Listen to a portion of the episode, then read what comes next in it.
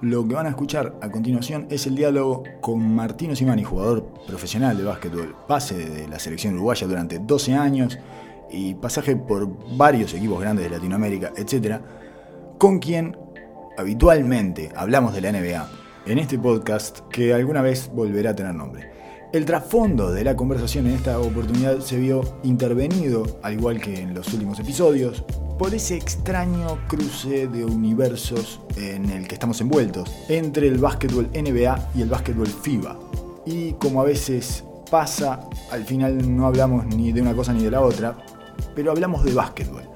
Estoy tratando de establecer una advertencia doble para evitar falsas expectativas. La primera parte de la advertencia es cronológica.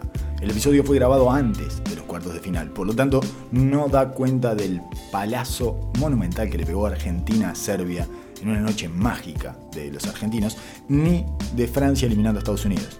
Un cruce al que hacemos alusión fugazmente y mostramos nuestras dudas ante el destino del Team USA, que ya veníamos arrastrando de un par de episodios atrás. O sea, en términos estrictos de actualidad, este episodio venció hace 48 horas, más o menos. Pero acá viene la segunda parte de la advertencia. Nuestra conversación toca el torneo de manera oblicua, como forma de reflexionar o intentar entender la relación entre FIBA y NBA. O siendo un poco más precisos, entre los jugadores NBA y las selecciones por las que juegan en los torneos FIBA. En ese plano, y para bajarlo un poco a tierra, hablamos de la utilización de Giannis Antetokounmpo por parte de la selección griega, su relación y lo que esta experiencia frustrante puede significar para él, del extraño rol de Jokic en Serbia, alguno de nuestros reparos quizás cobren sentido a la luz de la eliminación y de cómo ese equipo nunca jugó a través de su mayor talento deliberadamente hasta que fue demasiado tarde y ya no supo hacerlo. Discutimos el dominio sistemático y consistente en torneos FIBA de Patty Mills y por qué su incandescencia anotadora en esos campeonatos no se traslada a la NBA de forma lineal. Estuvimos a punto de alcanzar una polémica y después de esta casi polémica, terminamos el episodio como dos tías viejas vociferando su preocupación por Juancho Hernán Gómez, el español de 23 años que intenta recuperar su identidad basquetbolística en su selección después de desaparecer de la rotación de Denver en las últimas dos temporadas. Espero que el diálogo les resulte disfrutable y calme en algún punto la ansiedad que todos tenemos a esta altura porque empiece la nueva temporada de la NBA. Ladies and gentlemen, NBA con Carlos E. L. Señoras y señores, bienvenidos a este podcast en el que acostumbramos a hablar de la NBA, pero que últimamente en realidad estamos hablando tanto de la NBA como de básquetbol FIBA, porque eh, esta etapa de nuestras vidas, digamos, esta etapa del año, en realidad estamos en el medio de la Copa del Mundo FIBA y hay una cantidad de jugadores NBA. Estoy con Martino Simani, un reconocido base y que es mi compañero habitual de, de estas charlas. ¿Cómo estás, Oso? ¿Cómo andas? Bueno, gracias, gracias por el elogio. Eh, Muy bien. En toda Latinoamérica. Contento de. mm, dudas. Eh, contento de haber salido del Ramadán. Sí, Contento. exacto. Feliz. Estoy, estoy feliz. Estoy pe- recu- re- recuperando mi personalidad, Bueno. Eh, sí, se puede consumir altas dosis y en grandes cantidades de básquetbol. La última vez que habíamos hablado todavía no había empezado la Copa del Mundo, por lo tanto no había básquetbol real, estábamos en la etapa de amistosos, que igual eso ya es un Oh, buen paliativo. Un salto de calidad enorme. Eh, Ahora tenemos el otro problema. ¿Cómo hacemos para arreglar las horas del día para poder ver repeticiones? Porque Es imposible, es imposible. Es sí, sí. imposible por, la, por el horario.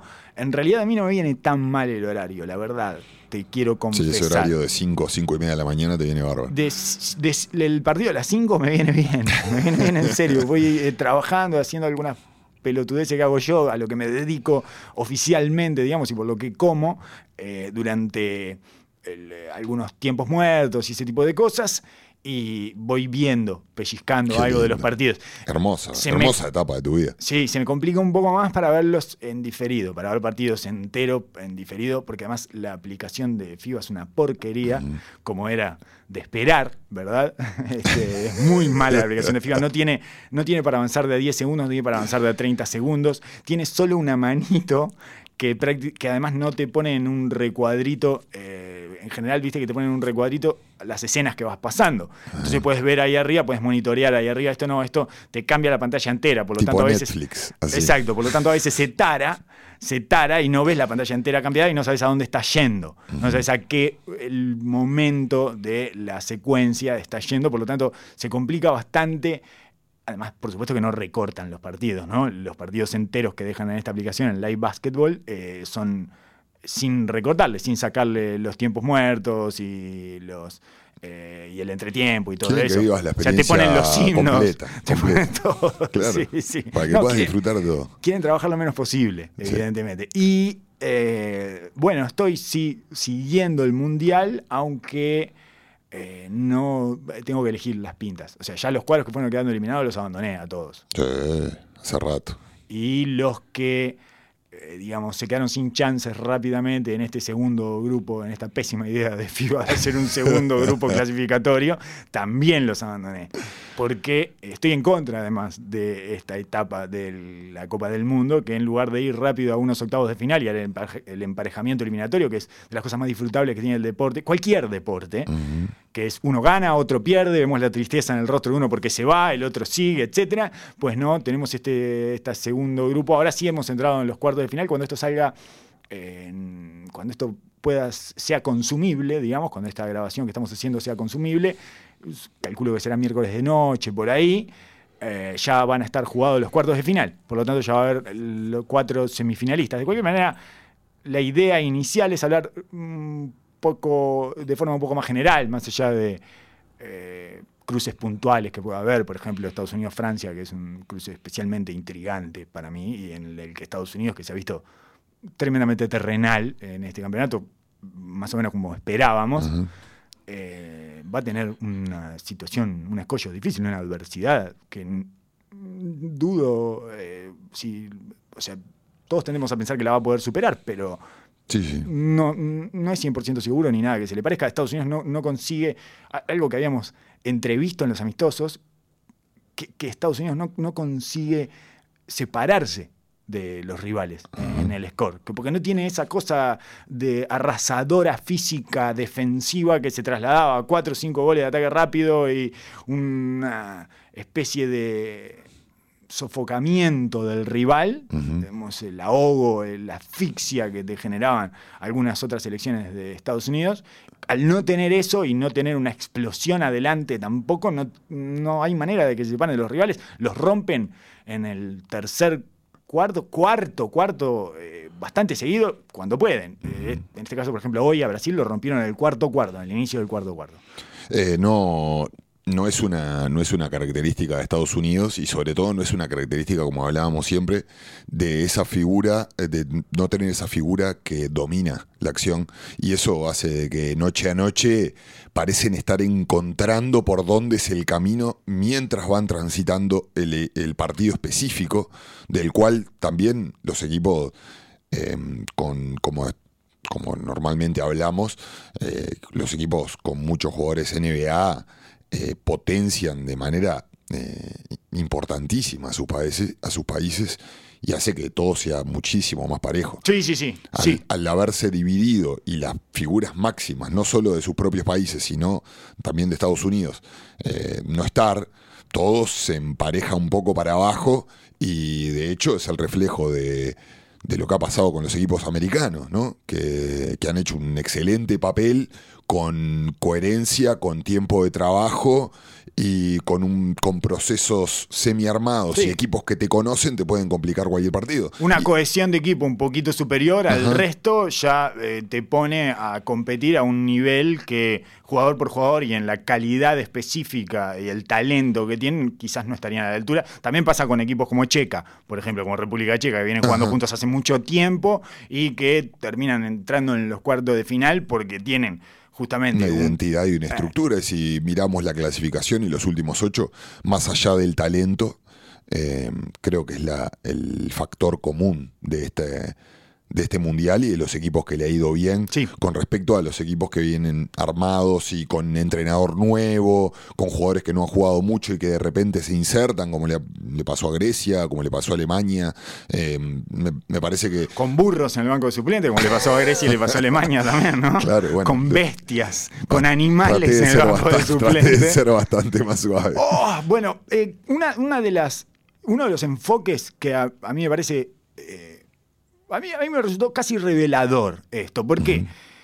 Es como antiparadigmático. El- en general, nosotros, desde acá sobre todo, hablamos de algo que creo que es cierto, de un fenómeno que creo que es cierto, que es una especie de desdén de el mundo NBA, del básquetbol estadounidense sobre todo, excede la NBA, al básquetbol FIBA, ¿no? Y sí. esa especie de ignorancia eh, desdeñosa, ignorancia eh, sin reparos, de, bueno, ta, si ahí se- ellos juegan a una cosa ahí que se parece al básquetbol, pero en realidad no le prestamos demasiada atención, tienden a subestimar Sí, sí. los talentos que hay en FIBA. Bueno, una cantidad de equipos se han aprovechado de esa subestimación, una cantidad de equipos en la NBA se han aprovechado de esa subestimación, son los equipos que están atravesados eh, por la fibra FIBA, digamos, ¿no? En la NBA hablamos siempre de San Antonio Spurs, de los Utah Jazz ahora y de, De Dallas. Dallas, eh, también podemos hablar de Denver, en fin, eh, hay, hay como cuatro o cinco equipos que están como atravesados por esa fibra y que les interesa mucho el básquetbol FIBA y que toman ventajas ahí porque traen joyas que no aparecen en los rankings eh, de los draft, de los pre-draft, de las diferentes eh, generaciones, etcétera, ¿no? Eh, esto está como asentado, ese discurso, esa narrativa, y yo creo que, que es bastante válida. Pero lo que he visto en el Mundial FIBA, o por lo menos lo que me parece o lo que construí a partir de algunas cosas, de algunos retazos que pude tomar, es el efecto inverso, que es una suerte de subestimación jactanciosa del mundo FIBA hacia los supertalentos de NBA. ¿A qué me refiero con esto? A, a- a una hay, hay como una cosa de orgullo FIBA, de bueno, no, ahora viniste a jugar a FIBA acá, eh, estoy hablando de los países, por ejemplo, estoy hablando, entremos al caso de Grecia, que es el, es el más claro y es el más aberrante, ¿no? Es como el más alevoso, el que... Te rompía los ojos. Te rechine, que lo venimos viendo desde los amistosos, que eh, hemos estado comunicándonos acerca de eso y acerca de esa... eh, forma de ese camino de vidrios y frustración que le han armado a Giannis, donde nada gira a su alrededor. Él era una pieza más que se tenía que insertar en un modelo, en un equipo que iba a jugar casi obviando la presencia de Giannis Antetokounmpo, que es uno de los tres mejores jugadores del mundo en este momento, que viene de ser el MVP en la NBA, ¿no? Y que eh, se tenía que adaptar al juego de Grecia. Es muy loco En- esto. es, es una locura y es, me parece, esa cosa como de, bueno, no, acá esto es FIBA y FIBA, nosotros, vos todavía no hiciste nada en FIBA. Me parece que hay como una actitud eh, pendenciera hasta de, de un orgullo, un falso orgullo, no sé, no sé, eh, no, no sé a qué responde, no importa eh, a qué responde psicológicamente. El resultado de eso es que vemos a Giannis jugando de tres permanentemente en una selección que en lugar de buscar siempre rodearlo con tiradores y con jugadores que le den la posibilidad de generar espacios, eh, le pide a Yanis que se adapte a los jugadores que ya eh, preconcebidamente quiere poner el técnico adentro de la cancha. Entonces, todo el tiempo juega con Borussi, juega con Papagiannis, el- que promediaron eh, cerca de 35 minutos entre los dos. Los, los momentos que jugó Giannis solo adentro de la cancha, o sea, sin los grandes, ju- jugó de 5, fueron muy pocos, escasos y en general ante la desesperación. O ante un planteo de otro equipo que se fue chico. Eh, algún partido específico. Pero en general no hay nunca. Y, además, bueno, además no hay una jugada para él, eh, más allá de algún aclarado ahí que le dejan eh, en, en el eje eh, o en la zona del codo, se la dan en el codo ahí, y un aclarado que no es aclarado además, porque están todos metidos sí. dentro del área, todos los rivales metidos adentro del área, porque no tiene tiradores. Entonces, no, no, ni si- no hay una. Eh, no hay un énfasis en, en empujar la pelota en el early offense, no se la dan muchas veces, no se la dan pasando la mitad de la cancha, por ejemplo, la viene sacando Calates y sigue Calates picando la pelota y no hay ninguna orden de, hey, tirásela. Eh, bueno, en fin, una cantidad de situaciones que demuestran que no hay una adaptación específica del juego para un tipo que es, eh, bueno, que viene de ser MVP de la NBA. Entonces, me pregunto si hay, hay otras... eh, hay otros ejemplos, pero eh, insertémonos en esto. Y viéndolo desde el punto de vista de Giannis Antetokounmpo. Eh, es, hace bien este tipo de frustraciones, porque yo entiendo que la adversidad, eh, que la adversidad es, incluso la incomodidad, sobre todo en un inicio de temporada, es beneficiosa. ¿Pero tanto? no, por supuesto que no. Eh, beneficiosa no. En la, experiencia personal de Gianni sí debe ser bastante, bastante positivo, en el sentido de que siempre hablamos de que es un jugador que ha venido constantemente en ascenso. Y para mí, a esta altura del partido, que él reciba dificultades y golpes de este tipo, lo va a hacer madurar mucho más y empujarlo a seguir trabajando, mejorándose. Y quizás también en esto de estas presencias NBA, cuando llegan al mundo FIBA, que estoy totalmente de acuerdo, que hay un mundo aparte que se construye por fuera, como que nos da orgullo, y lo hemos hablado en otras instancias, que nos da orgullo a toda la gente de FIBA, no sé si para autovalorarnos a nosotros o para un poco sentirnos parte, como que somos parte de lo mismo, eh, de denigrar lo que es la NBA, cómo eh, se juega. No, es, se juega. no es básquetbol eso, ¿no? Y la respuesta es, ah, mirá, al final, eh, viste que es todo espectáculo, mirá, hace 15 puntos, FIBA, acá no puede dominar, cosas. En vez de tratar de, de, indagar por qué suceden esas cosas cuando es una situación absolutamente ridícula. Pero hay algo que pasa muchísimas veces dentro de las federaciones y que sucede en prácticamente todos los países, que los jugadores que vienen de la NBA tienen que un poco hacerse cargo y meter un poco su presencia y empezar a generar ese cambio, porque la realidad es que están en dos mundos separados y hay que probablemente ayornar y movilizar toda una estructura para adaptar un talento de ese, de ese calibre. Claro. Entonces, cuando es simplemente, por eso hablaba de los procesos, porque cuando viene un talento así descolgado de la nada, es un cambio demasiado drástico. Es como tratar de meter al mejor jugador de tu equipo en el medio de una temporada o cerca de los playoffs. Todo el mundo dice, bueno, cuando vuelva este, es genial, porque ahora tenemos esto, esto, esto y esto. Pero todo el mundo ya se acostumbró a roles, lugares, comodidades, que cuando viene una presencia tan focal dentro de un grupo o dentro de una federación, en este caso, altera absolutamente a todos. Y no hay nada que le guste menos a la gente que le alteren su realidad. que le muevan los muebles, le corran los muebles del lugar. Y este, estos, estos niveles de, aparte de estrellato, generan un montón de inseguridades que son muy nocivas. O sea, tiene, tiene que haber una estructura muy seria. Por eso, por ejemplo, Luis Escola es tan grande en Argentina, que lo vemos prácticamente debe ser de las figuras internacionales de FIBA que más vemos por nuestra cercanía. Que el tipo genera incomodidad y ha venido, obviamente que ha venido una generación que apoya el trabajo y todo. Genera una incomodidad, pero una, una incomodidad sana. Sí, sí, sí. ¿Pero por qué? Funcional. ¿Pero por qué? Por también el esfuerzo de él de estar, de permanentemente involucrarse, de generar ese vínculo, de ahora tener tres meses libres y tratar de involucrar a todo el grupo en un, un sistema de trabajo, ser respetuoso de eso, pero también de una federación y de un cuerpo técnico que absorbe eso como un valor y no como un desafío. Sí, sí, sí. No como un planteo de acá, eh, yo te voy a probar de que yo también soy un buen entrenador o soy un buen jugador o soy un buen... Porque vos... No, pero habla también del nivel de liderazgo de, ese tipo de jugador, que también va la responsabilidad cuando son tan buenos en lograr llegar a hacer eso.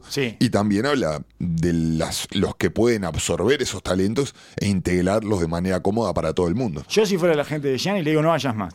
Yo a gente que me gusta jugar mucho a eso, yo a gente no vayas más, no vayas más, no vayas más, te pusieron a este gordo burro a dirigir, están eh, frustrándote y exponiendo todas tus debilidades porque no hay ni una mínima preocupación por generarte el ecosistema para que funcione de la mejor manera. Por lo tanto, que se vayan a cagar.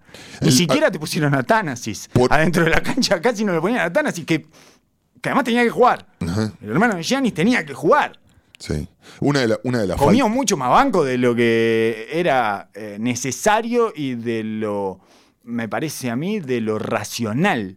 Porque finalmente también era como una parte de demostrarle, bueno, bueno, sí, sí, sí, trajiste a tu hermanito, pero vas a jugar y sí, va a jugar a veces.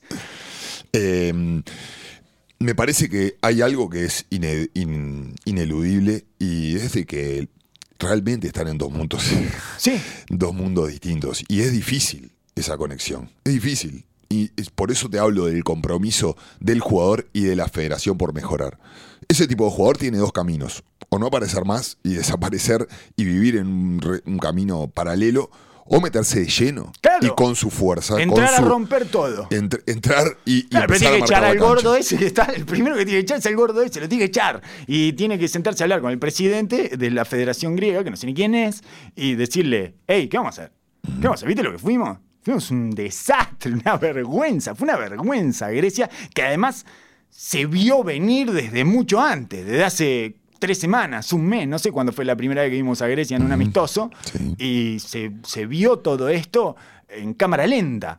Fue la autodestrucción. Hoy termina con Yanis haciendo la quinta a falta de ocho minutos o siete minutos en el partido definitorio. Sí, todo frustrado. Lógico, Sí, sí, que es como jugó todo el torneo, salvo un partido en el que jugaron casi sin Borussis y sin Papagianis completamente, cero minutos de Papagianis, en donde jugaron casi siempre Chico, que ya no me acuerdo ni con quién fue, pero que yo pensé que había cambiado eso eh, definitivamente. Con Eh, Brintesis. y con Brintesis de 4, Yanis de 5, la creo formación lógica. Papa Nicolau. Papa Nicolau, Papa Petru. Papa Petru y, y Calates. y Calates, sí. Eh, bueno, después puede salir Sí, entró Nicolau, base también. Eh, Calates, Slowcas, Papa Petru, eh, Printesis y Yanis. Esa fue la Papa alineación. Nicolau, eh, la verdad que preocupante el nivel, pero. Y cuando puedas dejarlo afuera, porque además como no la mete, poneme a Papa Petru, que la mete.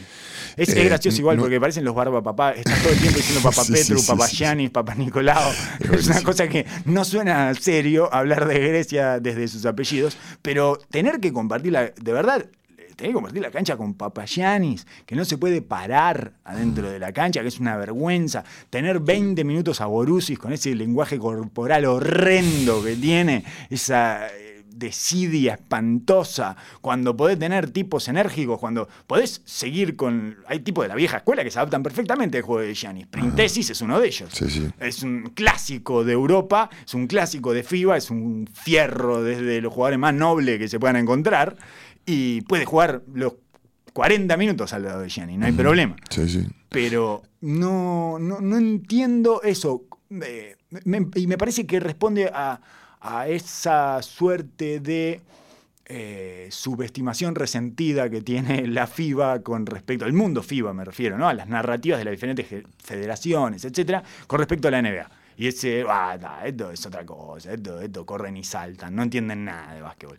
Y no, vos no entendés nada de básquetbol si pones a Gianni de tres. Sí, sí, sí. Yo, yo, lo, yo lo, lo atribuyo, lo atribuyo más a ese, a ese orgullo personal que empieza a surgir dentro de los grupos. Sí, yo le dentro voy a de las- enseñar. dentro de las actitudes, sí, claro, de tratar de valorarse. Y ahí es donde empiezan la mayoría de los problemas en los equipos, en las cuestiones del ego, ¿no?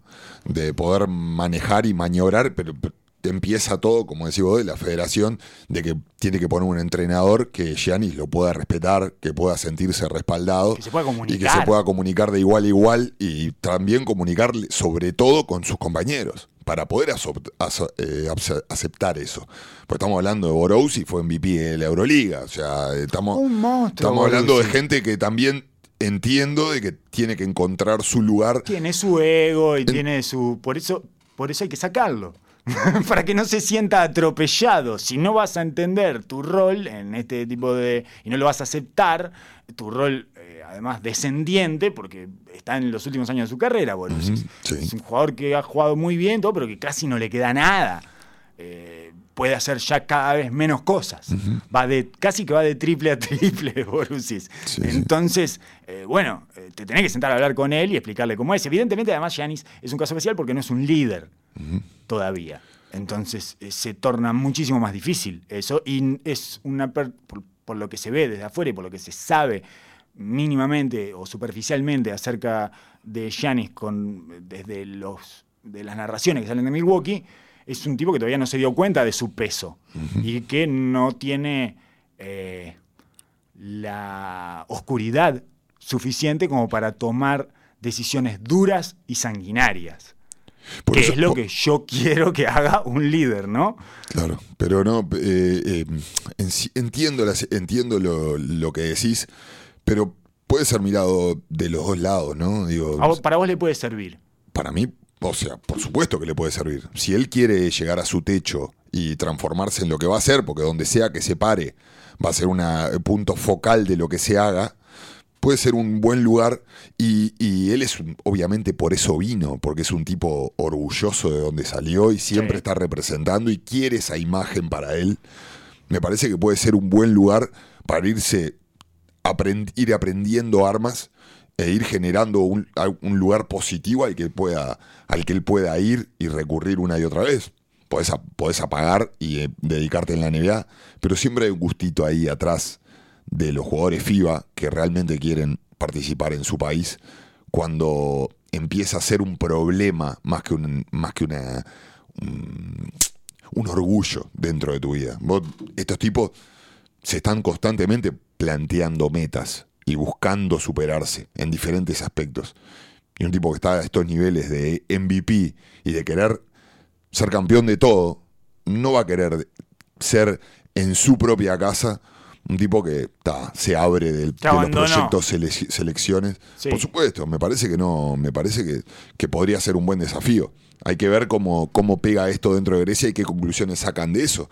Pero yo creo que él tiene todas las armas como para poder dar vuelta a todo y empezar a imponer su voluntad. Esto lleva tiempo, obviamente. Y entonces ahora llega Milwaukee y respira aliviado porque está en un lugar en donde Y creo que lo va a valorar está en su casa. Es como más. cuando Messi vuelve a Barcelona, digamos, ese tipo de situación para traducirlo al fútbol, que es eh, lo que todos más rápidamente entendemos en este país. Seguro. Eh, Jokic en Serbia.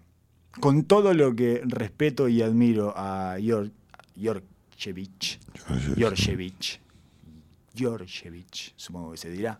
eh, no, no- no solo como ex jugador, sino como director técnico, es un muy buen director técnico. Tengo una pregunta para hacer. ¿Qué pasa? ¿No le gusta cómo juega de 5?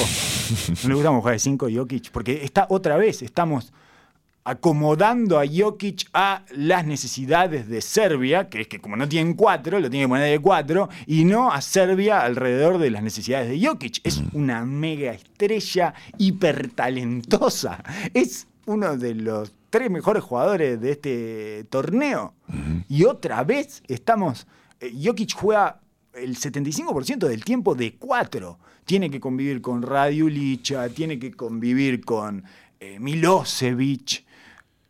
Eh, incluso a veces cuando juega de 5 le ponen a Vircevic al lado, por lo tanto eh, es un 5 pero con otro grande más, que ocasionalmente se abre la esquina, pero eh, no, no, no hay casi ofensivas diseñadas para él, muy pocas ofensivas de juego de pases y de salidas de handoff y no sé cuánto, cuando las hay queda todo trancado ahí en el medio, porque bueno, anda Radiulich apostando y posteándose, o, eh, o Milosevic eh, tirando gente para abajo del tablero, es una maravilla cómo tira gente para abajo del tablero Milosevic. Es impresionante cómo gana. Es- ¿Viste cómo los deja ahí sentados en la jirafa? Los empieza a llevar para atrás con la cadera y no para nunca, no para. Es una especie de tractor, es una barredora que se va llevando todo. Eh, Más allá de eso, que es disfrutable, pero puntualmente, no es muy disfrutable jugar con eso todo el tiempo. Y otra vez estamos en esta, situación de, eh, bueno, está, lo que necesitamos es que juegues de cuatro. Vení, juega de cuatro. Sí, creo que es, es una cuestión también de planteamiento. Hay como una cuestión europea que se ve claramente en este, en este mundial. Un orgullo en el grande. No, es la tendencia de todos los equipos buscar tamaño. Sí. Todo el tiempo buscar tamaño, tamaño, tamaño, tamaño, que es lo opuesto que está pasando en la NBA. Absolutamente. O sea, ves la falta de aleros versátiles y del. el- bueno, no- nosotros hablamos siempre de- del small ball, pero sobre todo de la versatilidad que te da jugar con varios aleros. Y que, bueno, ve- vemos el provecho que le está sacando Argentina, por ejemplo. Otra vez volvemos a lo mismo. Los equipos eh, mm, americanos ya están acostumbrados a jugar de esta manera y tienen personal para eso. Dominicana. Los por Lo supuesto, Puerto. Rico lo mismo. O sea, la movilidad y la velocidad es algo que en Europa estar tan acostumbrados al- a la fricción, al juego excesivamente táctico y de media cancha, eh, y también la presencia de, de muchísimo, muchísimo extranjero que ocupe esa, es- Sí. esas posiciones. Sí, sí, sí, claro. en la- en- porque estoy pensando en la Euroliga. No es tan así la Euroliga. No es tan, tan, tan así. Siempre hay dos o tres equipos, por lo menos. El Panathinaikos es un equipo que llega consuetudinariamente a los cuartos de final, está entre los ocho mejores y hace 10 años juega chico, que juega con Gist, por ejemplo. ¿No? A veces. A veces. Eh, digo. No sé, hace tiempo que no miro la me Euroliga parece- me- me- profundamente igual. Me ¿eh? parece que es una tendencia clara y también por el, person- el personal que tiene, que tiene mm, cada Serbia. equipo, Ah. cada equipo. eh, te- me parece que te lleva a tomar decisiones difíciles. Entiendo y estoy de acuerdo contigo de que, de que no podés hacer el- la función al revés. O sea, lo primero que tenés que armar es el equipo alrededor de tu- tus mejores talentos. Lo entiendo perfectamente, pero creo que evidentemente lo ven como una fortaleza. Porque aparte el mismo juego de Serbia está constantemente buscar el juego grande, grande, apoyarse en el poste bajo. Oh, ¿Cómo van al poste bajo en FIBA? ¿Qué, pero qué, qué, qué- qué vicio que tienen con ir al posteo. Eh, Muchas veces ni siquiera para jugar desde ahí, sino para ir a eso. Eh, Yo entiendo que da una seguridad, porque me parece que da la ilusión de seguridad. Eso es, tenemos, hay control ahí. Cuando vos pones la pelota en el poste hay control. Ya todo se estabiliza y podemos sentir que no hay nada eh, salvaje eh, adentro de la cancha, ¿no? O sea, está como todo controlado ahí con la pelota y es una forma fácil y sencilla, es una vía de escape al, al desorden. Todo se ordena desde ahí. Pero lo que pasa es que si vas todo el tiempo ahí es un tedio, es un tedio espantoso, más que control lo que hay es una es un aburrimiento Sí, horrendo. absoluto, sí. Eh, hay, hay algo que también te genera el poste bajo, que es eh, el- la, fa- la facilidad de concretar sistemas a través de eso. O sea, no solo la seguridad de decir tenemos algo seguro ahí, sino que lo- los equipos que no tienen rodaje y flujo, es mucho más difícil en poquito tiempo Sí. tener la coordinación de un juego de pase y de espacio. Claro. Es muchísimo más difícil de practicar y Sí. llevar adelante. Sí, sí, sí, sí. Y entiendo de que también la, lo que te digo, ves el personal de los equipos europeos y son todos jugadores eh, mega gigantes y después 1, 2, 2, 3, pero ves una falta del 3-4. Por ejemplo, eh, España es el que más lo está manejando de los europeos y es uno de los que le está yendo mejor. Lógico. Con Claver, con, Porque con Scariolo es Juancho. mejor que los demás. Porque es mejor que los demás. Es mejor. Porque así le ganó a, a Serbia, le trancó todo, trancó todo, fue una cosa hipertrancada y los únicos que podían correr y los únicos que tenían movilidad eran los españoles. Y listo, y los otros todo el tiempo trancados. Y bueno, Bogdanovich es un desastre, Bogdanovich no está sufriendo para nada la falta de espacios, está haciendo, es una locura lo que está haciendo Bogdanovich, que era también otra de las cosas que más o menos se esbozaban, ya se podían entrever en la, en la preparación. Que dijimos, Bogdanovich va a jugar así como está jugando en la preparación, va a ser el MVP del Mundial. Y probablemente lo Está- sea. Está cerca ese partido. Probablemente lo sea. Que metió 30 también, pero... Sí, meti- metió 30 y perdieron de todas maneras porque, bueno, porque, eh, porque no tuvo, no, no, no, justamente. Bueno, en el momento en que Serbia pierde ese partido, o por lo menos no sé si es el momento que pierde, pero es el momento en el que Se rompe el partido. El- Hay un al- momento que se rompe, se abre a 20 y se va el partido. antes de que se el rompa. banco. En el segundo cuarto, que se comen un 32-18, 34-18, que es cuando España se da cuenta que puede. En el primer cuarto los habían pasado por arriba. Venían 20-12 abajo, una cosa así terminó el primer cuarto. El segundo cuarto, el partido se vuelca para España con Marianovic de 5 y Jokic de 4 y Bielicha de 3. Es una locura eso. Eso es una demencia. ¿En qué cabeza cabe? Y, y Escariolo le jugaba con Rudy Fernández de 3, Liul y, y Ricky Rubio. ¿En qué cabeza cabe que eso puede funcionar? Eso, eso es lo que no entiendo, cuando lo llevan hasta esos extremos. Bielitza de 3, Jokic de 4 y Marianovic de 5. Pero no bastante, se cargaron de full. Entonces estaban con las colectivas a los 3 minutos, porque no, no se podían parar. A- España le anotó enseguida, en 2 minutos y medio de ese cuarto, ya le descontó y le pasó por un doble. Y bueno, ta, terminaron, eh, terminaron dominando el partido a partir de ese cuarto. Digamos, ¿no? Eh, ¿Y qué, termine, qué, qué es lo que pasa y cuál es el factor común ahí? Bielitsa, eh, Jokic y Marjanovic. No estuvieron nunca en, en el equipo juntos. Claro. No tuvieron nunca. A ver, jugaron, obviamente, se ju- jugaron en Río, Sí, sí. eh, tienen su historia dentro del plantel de Serbia, pero empiezan a pasar estas cosas, que las pequeños detalles en un partido tan, tan, tan exigente desde lo táctico y de la ejecución, Sí, sí. empiezan a sacar diferencia, aparte de por la movilidad y por... También Está hay, bien. también hay, un- también hay una un prueba y error que cualquier entrenador necesita, necesita ver, el conocer tu talento, ver qué posibilidades. De, Jokic no jugaba con Serbia, creo, desde Río. Y ha habido un cambio gigante en Jokic en todo Sí, este sí. tiempo, en su potencial, en su manera de jugar, en su manera de hacer las cosas. Definitivamente. Entonces me parece que eso en, en un torneo que es una noche y que hay tanto, mm, tanto talento tan parejo, ya llegamos a un punto en el cual el talento es tan cercano. Sí, que vos perdés un partido por una pelota, una posesión, como le pasó hoy a Francia, termina yendo con Estados Unidos en cuarto de final. o una mala formación, que bueno, yo entiendo de que parece ser atroz poner a Bielitsa como lo ves. Yo te lo escribo en un papel y me decís, te no, rompe los no, ojos. no hagas eso, Mariano Jokic y Bielitsa. Pero Serbia venía ganando por 40 puntos todos los partidos. Sí, no Llega un punto en el cual también como cuerpo técnico, como jugadores, vos empezás a sobreconfiar en lo que haces, en, la, en tus posibilidades, en tu talento. Todo eso empieza, empieza a suceder y pasa muchísimo en estos torneos.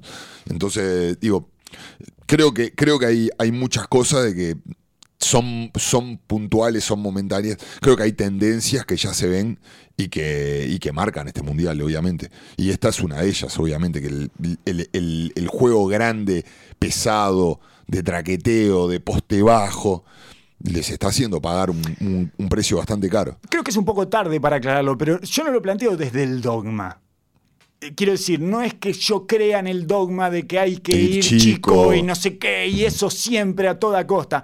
En realidad, lo que estoy diciendo, y, y ahí en eso sí creo un poco más, es que me parece a mí que la manera natural de armar los equipos es alrededor de los talentos, Claro. no alrededor de un dogma.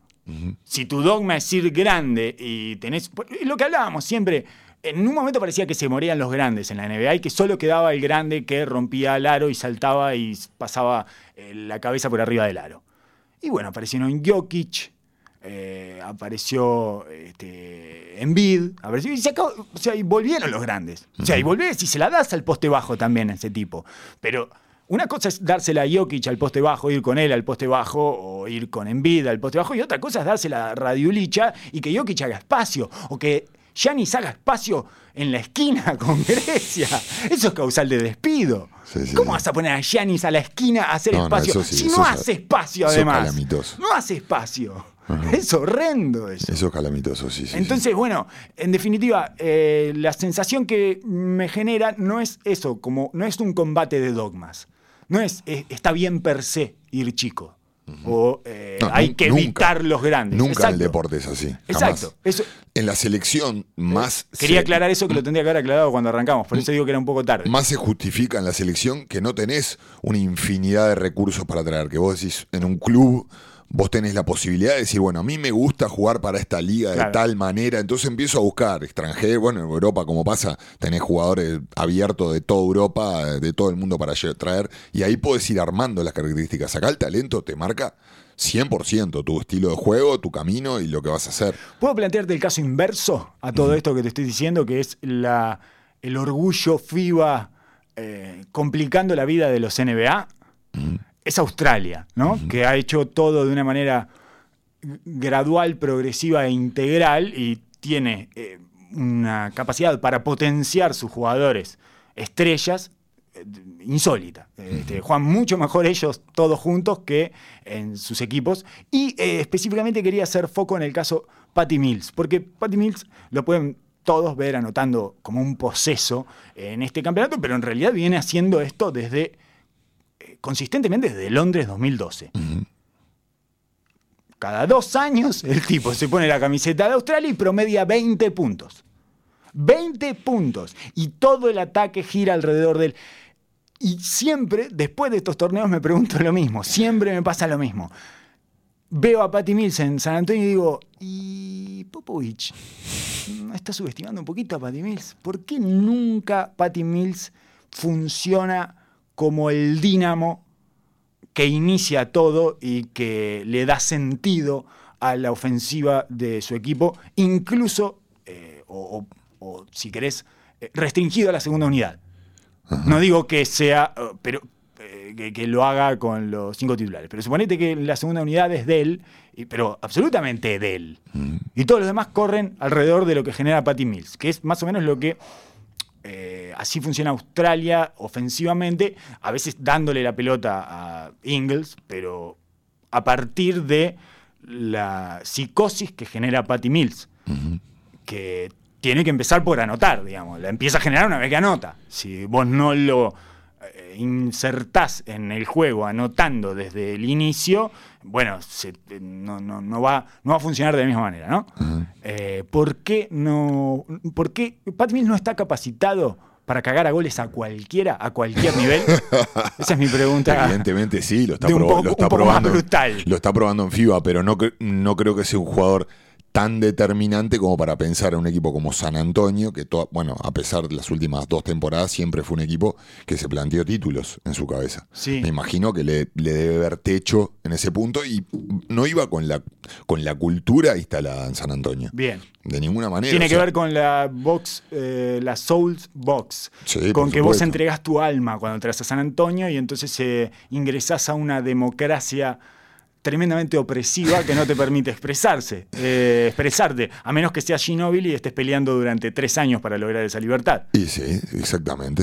Patty Mills no, tenía el- no tiene el talento que tuvo Ginobili como para Lógico. ganar esa pulseada Lógico. interna. Pero yo no digo que el tipo cierre los partidos atrás de Patty Mills. Yo digo que, salvo una o dos Yo creo temporadas, que muchas veces lo hace eh, igual. Es un jugador de hiperconfianza para Pop que o quizás vos pero toma, pedís- tiene que tomar 15 tiros, no 6. creo que no, no está en su naturaleza eh, ese, ese lugar, me parece. De Patty Mills. Sí, sí, sí. Toma 14 tiros por partido en Australia. En No en San Antonio. 33 minutos de juego. Claro, no en San Antonio, pero porque San Antonio le chupó el alma.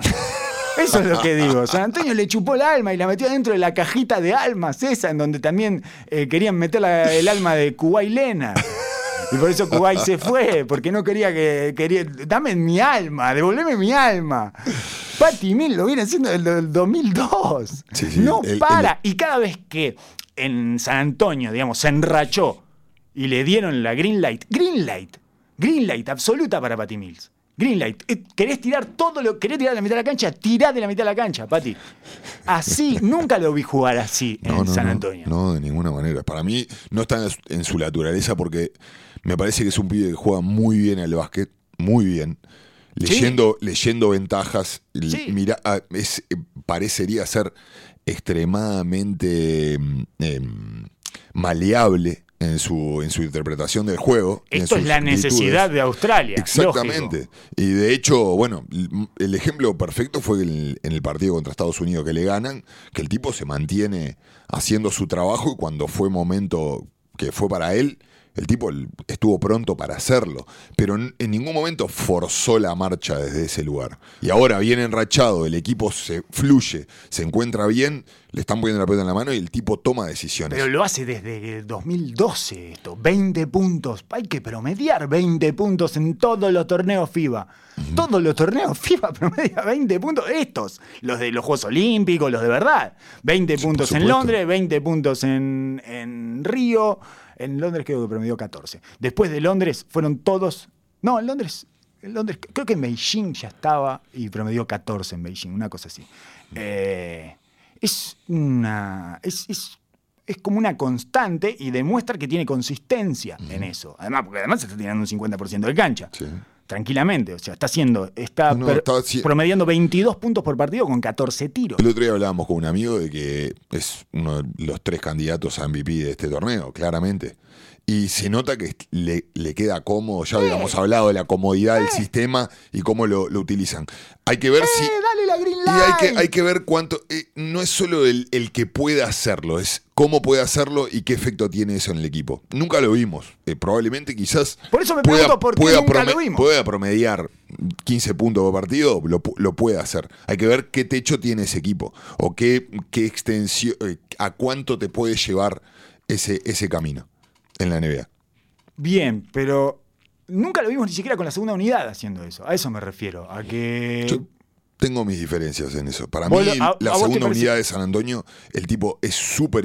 O sea, influye muchísimo en el juego. Sí, Sí. sí, pero mucho menos agresivo Pero no creo que. eh, lo desde que- sus propios puntos. a lo que voy es de que no parece que- creo de que sea una cuestión de que Pop le- lo tenga atado y lo tenga eh, con una mordaza. No, yo recuerdo Eh. una anécdota muy buena de Tony Parker con Popovich, que en un momento le, le dijo a Tony Parker, después de algún campeonato FIBA, le dijo, voy a llamar a tu técnico de Francia porque quiero que juegues así. ¿Cómo para que juegues así? Era después de una Eurocopa era. Claro. ¿Cómo hago para que juegues así como jugás en Francia? Yo quiero que juegues así, igual a como jugás ahí con él. Entonces te voy a poner los mismos sistemas, voy a hacer lo mismo. ¿Qué tengo que hacer? Te tengo que poner el mismo pijama, todo. Quiero que duermas igual a como dormís ahí, no sé qué. Eh, tomando eso, pero nunca lo hizo con Patty Mills, para mí. Esa es una. Y después, bueno, Ingles es una maravilla, eh, como ya hemos hablado, porque además eh, está promediando 11 puntos, 6 asistencias. Yo creo que a Ingles lo pones en el metro y promedia 11 puntos, 6 asistencias. es una maravilla. Los números de Ingles son siempre los mismos. No importa dónde vos lo pongas, va a ser esos números y además son poco representativos de lo que influye en el juego. Lo que impacta el juego es tremendamente superior a lo que muestran esos números, porque esos números son terrenales, más allá de que las 6 asistencias son muy altas en FIBA. eh, son bastante terrenales. ¿no? No va a quedar en el top 10 en asistencias probablemente, pero después en punto va a quedar en el top 30.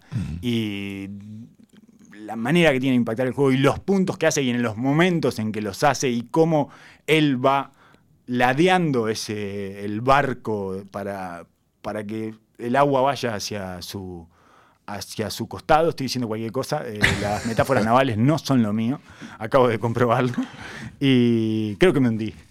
Así que en esta metáfora. Pero quería decir eso. Y, y de la Vedova está recuperado eh, también en Australia. Se ve recuperado. O sea, todos.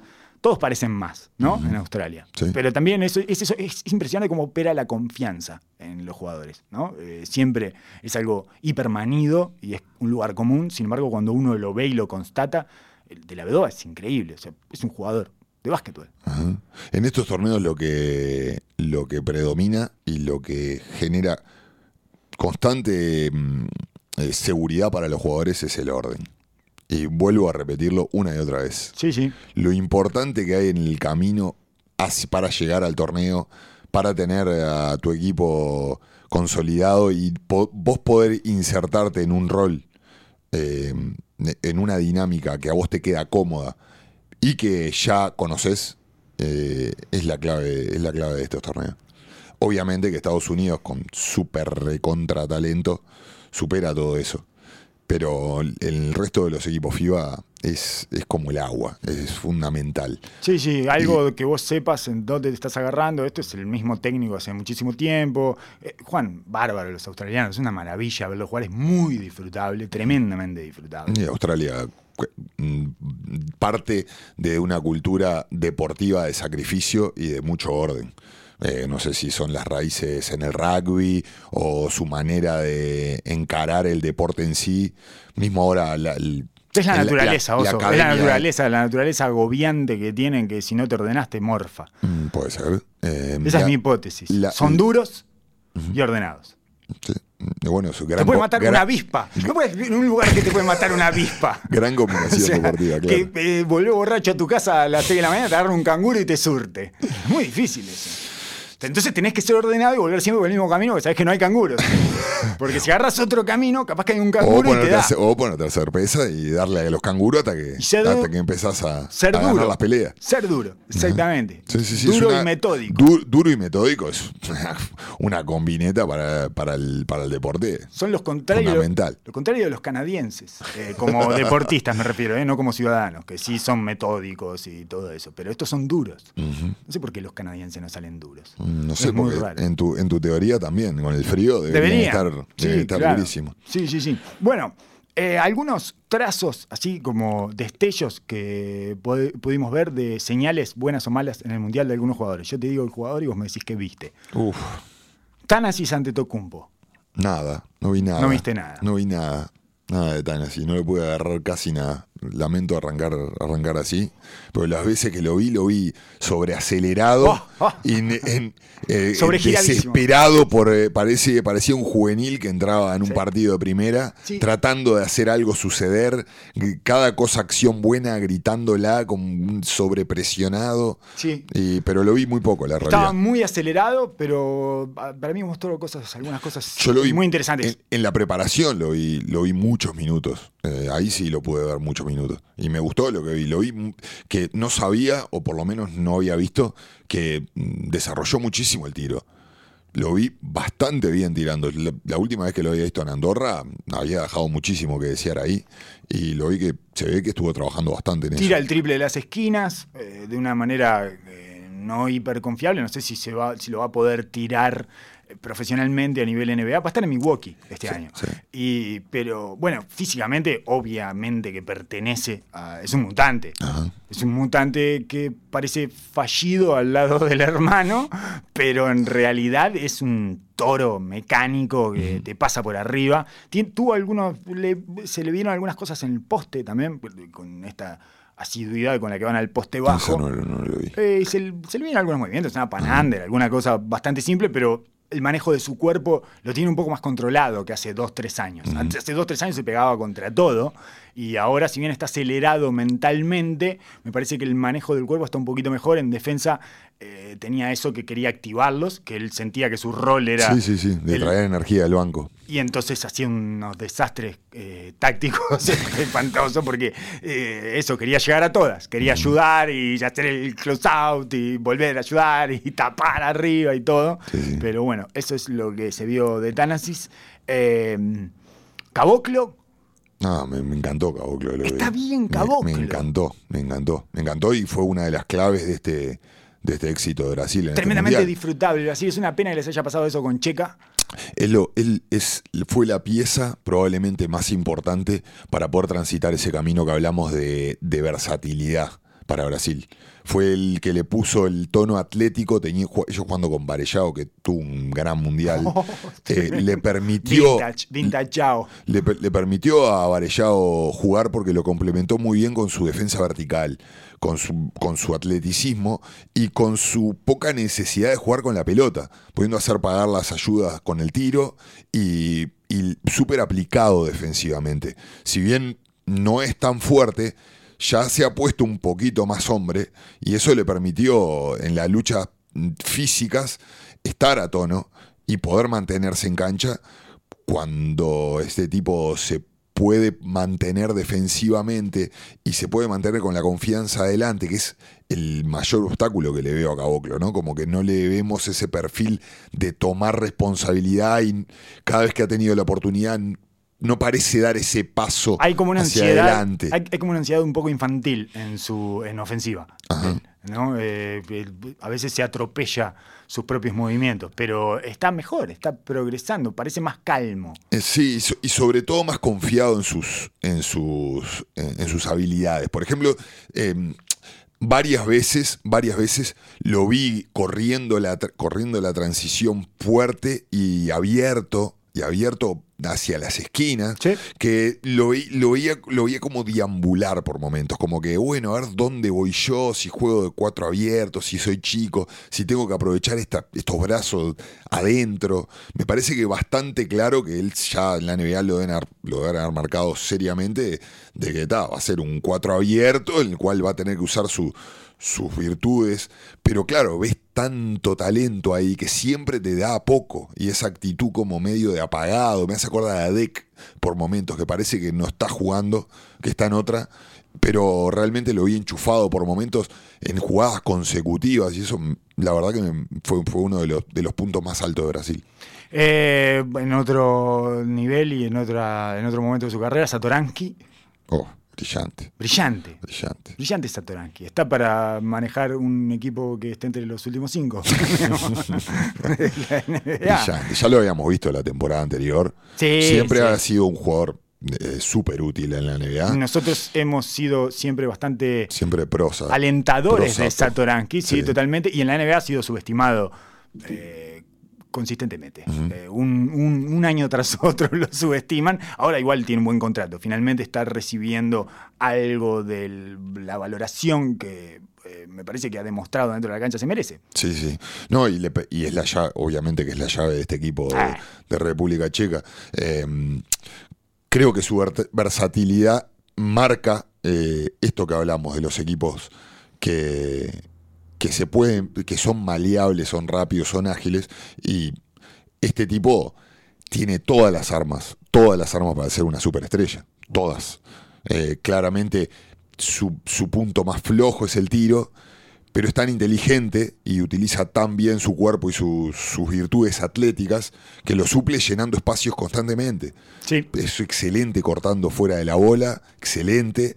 Y le ha agregado, yo creo que antes con su potencia en FIBA no le generaba la necesidad de desarrollar su juego de pase, que en este mundial explotó. No, es tremendo lo que está pasando lo la pelota. está leyendo- lo que Es está leyendo las situaciones. Es una locura. Además tiene un equipo que le facilita eso porque tiene estos todos aleros utilitarios tiradores que son y que tiene un orden y una comodidad en ese equipo. Pero que- lo, lo he visto, lo he visto meter pases que nunca lo había visto, ni en la NBA con todo el espacio que hay, con todos los tiradores que tienen. Lo he visto castigar ayuda de manera que nunca lo había visto. Sí, eh, skip pass permanente. Y sí, en, y en este medio, un- físicamente un escalón por debajo, se le debe facilitar tremendamente. Claro, un ve tan todo, grande. ve todo Exacto. por arriba, sí, sí, no tiene gente que esté a su altura en su posición. Eh, después te voy a preguntar por Juancho Hernán Gómez. Oh. Juancho, el último partido, el último partido, el, el- el- el batacazo que metieron, creo que levantó un poquito, pero venía desolado. La verdad que No, ha sido una, de, la- muerto, una de Juancho. las grandes decepciones del Mundial para otro jugador que nosotros Sí. constantemente lo pedimos, ¿no? Sí, sí. De, de manera errada. Yo creo vamos, que- a, vamos a asumirlo. Totalmente, yo creo que está en una crisis existencial.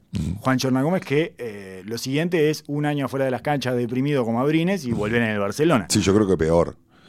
Peor porque es un jugador que nunca jugó. Claro. Nunca jugó.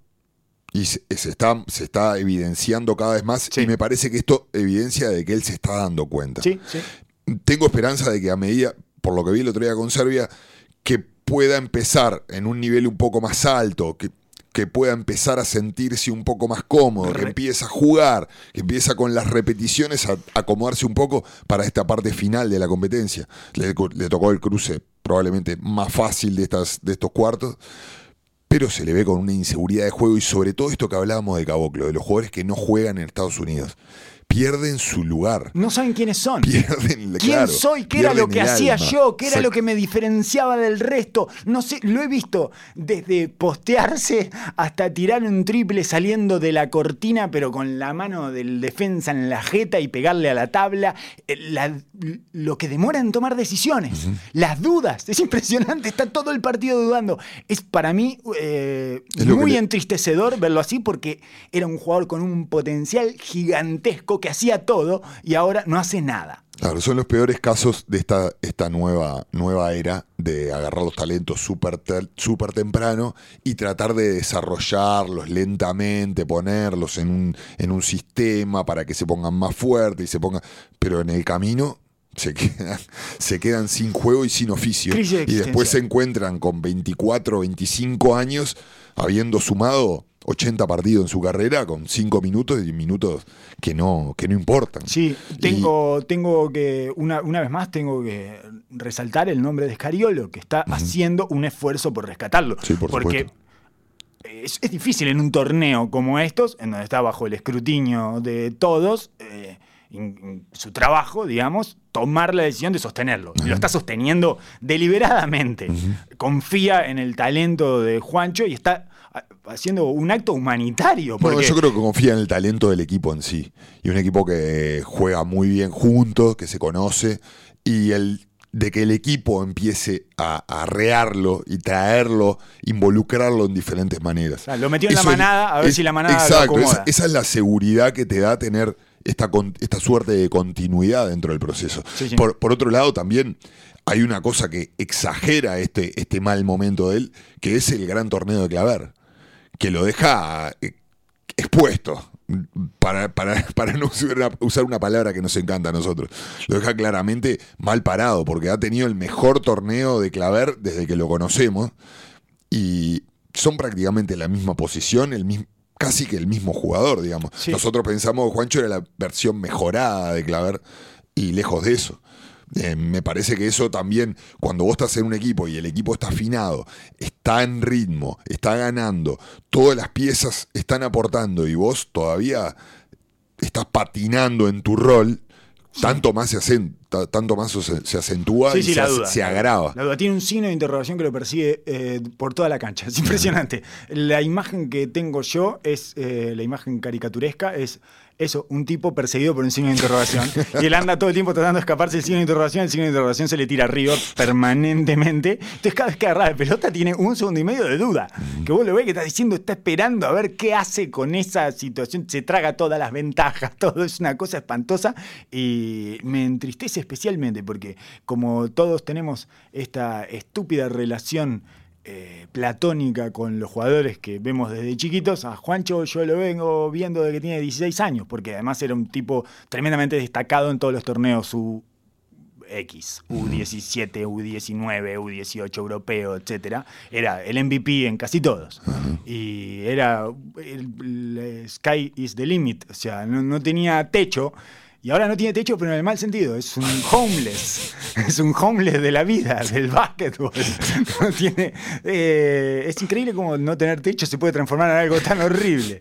Bueno, Oso, muchísimas gracias por haber compartido esta instancia eh, conmigo y con la gente que nos escucha, hablando de básquetbol FIBA atravesado por la NBA o de eh, básquetbol NBA atravesado por la FIBA. ¿Qué- ¿Cuál te parece que fue el tamiz?